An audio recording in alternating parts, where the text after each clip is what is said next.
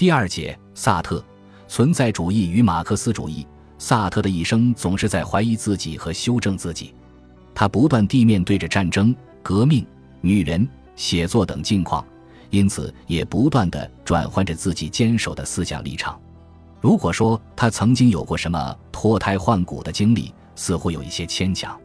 可以肯定的是，他始终在各种主义之间来回穿梭，摇摆不定。面对众人的各种质疑，他最后有一个明确的回答：如果非有个标签不可。我宁可要存在主义者。然而，这位存在主义者的思想确实有过很大的涨跌起伏。如果我们读完《恶心》这部小说，再来读《辩证理性批判》这部哲学力作，我们会觉得这是两个不同作者的作品。小说《恶心》里的萨特就如同一个游走在社会人群中的孤独者，恶心一直伴随他。公园里的栗树和长凳，图书馆里的自学者。饭馆里的老板娘和客人，路边的石头和铁栅，都让他不由得感到厌恶和眩晕。我的思想就是我，因此我才停不下来。我存在，因为我思想，而我无法使自己不去想。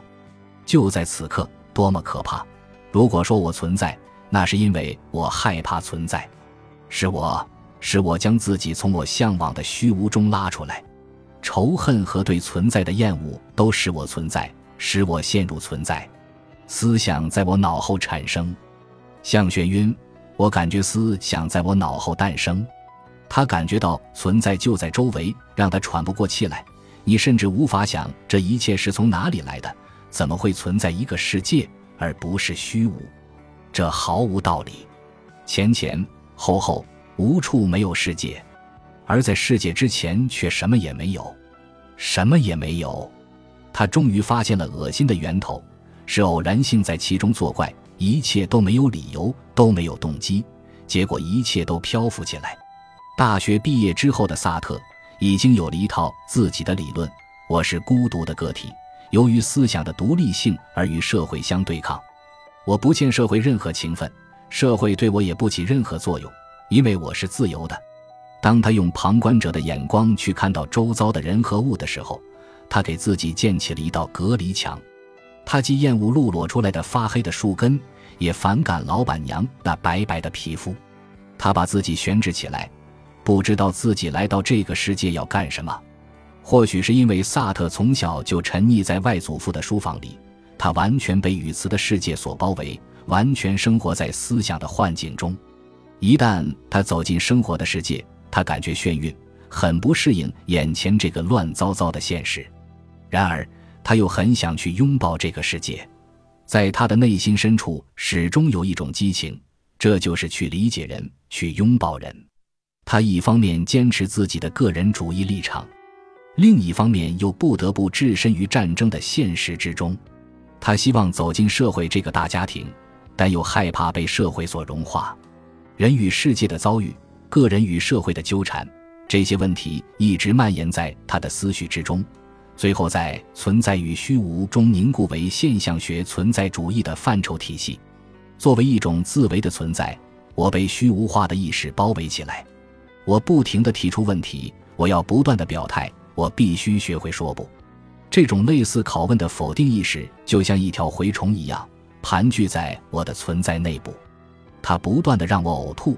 让我分泌出一种叫做自由的东西，只要我存在着，自由就会像汗液一样的分泌出来。人的自由先行于人的本质，是人的自由造就人的本质，人的本质就悬置在他的自由中间。我们称作自由的东西是不能与人的实际存在相区别的。人不是先存在，然后去获取自由的，因此，人的存在与人的自由是一回事。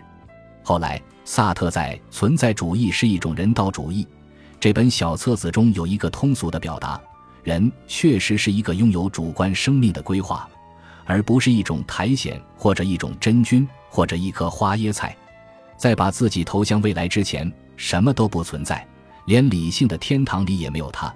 人只是在企图成为什么时才取得存在。结果，我被虚无化的自由高高的举起来。冷眼旁观周围的一切，还有一点孤芳自赏的味道。然而，自在的存在和为它的存在就在面前，我无法逃脱，而只能与之对峙。我和世界是同时呈现出来的。从本质上讲，世界没有创造我，我也没有创造世界。但是通过意识，我和世界被联系起来。胡塞尔现象学给予萨特最重要的点拨，就在于在肯定意识的至高地位的同时，也保留世界的真实在场，最终超越唯心论和实在论的对立。没有我的主观计划，世界就什么也不是；反过来，没有世界的作用，我就不会产生自我意识，也就不会有我的自由。自由只能在遭遇中冒出来，所以说自由就是冒险。在萨特的许多文学作品中。如《恶心》《墙》《禁闭》《苍蝇》等小说及戏剧中，都有关于物的世界的大段描述。物的世界总是那样的黏糊、沉重、陌生和丑恶，让人感到惶惶不安。可是我离不开这个世界。事实上，我的一切都在外面。我要发现我自己，只能在人群里、大街上、城市中，甚至在商场和酒吧里。而不可能在逃避中去发现我自己。无生命的世界好像一座大山压在我的身上，它要逼着我表态：我是喜欢它还是厌恶它？我是顺从它还是反抗它？其实，它是在等待着我去照亮它，等待着我去给它涂抹颜色。他人就是地狱，这句舞台上的台词往往被人们夸大误读，以为在萨特的眼里，他人就如同魔鬼一样。可是。我要说的完全是另一码事。我要说的意思是，如果我们与他人的关系搞糟了、毒化了，那么他人就只能是地狱。实际上，为了认识我们自己，别人却是我们拥有的最重要的东西。他人时时刻刻都在注视着我，我在他人的注视中有所醒悟。我要紧紧地依靠他人，当然，这不是因为我要获得对他的认识，而是因为他获得自我认识。他人就像一面镜子，照着我的一举一动，让我感到羞耻，让我感到拘束，让我感到威胁。根据萨特的亲身体验，他以为男女情人之间的互动关系是最典型和最生动的人类关系。爱情是冲突，它让我们时常感受到痛苦甚至绝望；同时，爱情是甜蜜，它让我们真正感受到什么是快乐。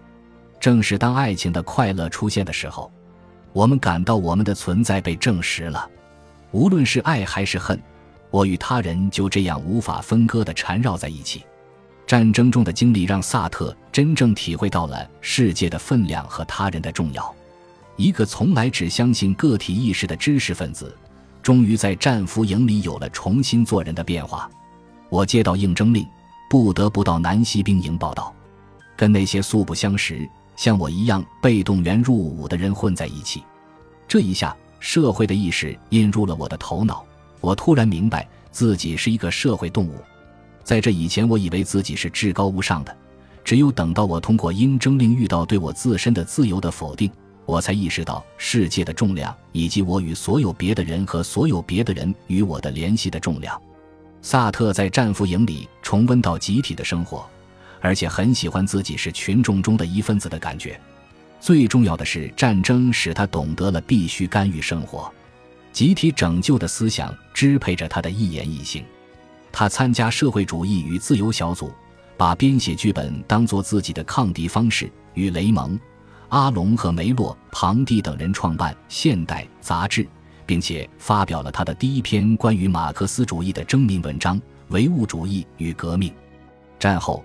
萨特的思想和行动几乎完全政治化了，在他看来，哲学思考是为了政治，写作也是为了政治。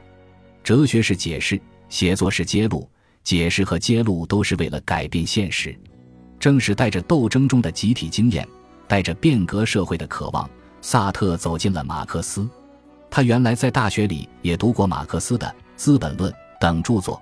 而且从大学同学尼赞那里也了解了一些共产主义的学说，不过他当时的脑子里还是由伯格森、笛卡尔的意识哲学所填满，没有留下什么空隙。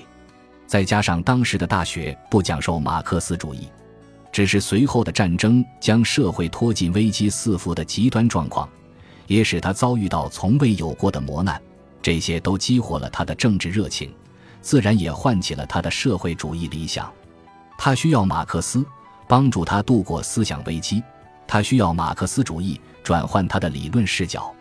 只有这样，我们才能理解他与马克思主义之间所发生的思想恋爱关系。